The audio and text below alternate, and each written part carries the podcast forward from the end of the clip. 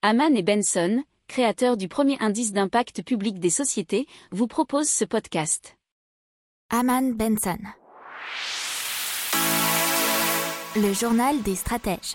On continue dans les chiffres et cette fois-ci ce sont les transports parisiens, plus particulièrement leur fréquentation. On a eu des données qui ont été publiées cette semaine par la start-up Movit qui est spécialisée dans les mobilités. Ainsi, mi-avril 2021, la fréquentation des transports en commun à Paris est ainsi toujours inférieure de 60% à celle de mi-janvier 2020. N'oubliez pas de vous abonner au podcast, mais pourquoi pas aussi à notre newsletter La lettre des stratèges qui est gratuite, vous en trouverez dans les infos de l'émission, mais aussi sur notre site internet Aman Benson Stratégie, rubrique média La lettre des stratèges.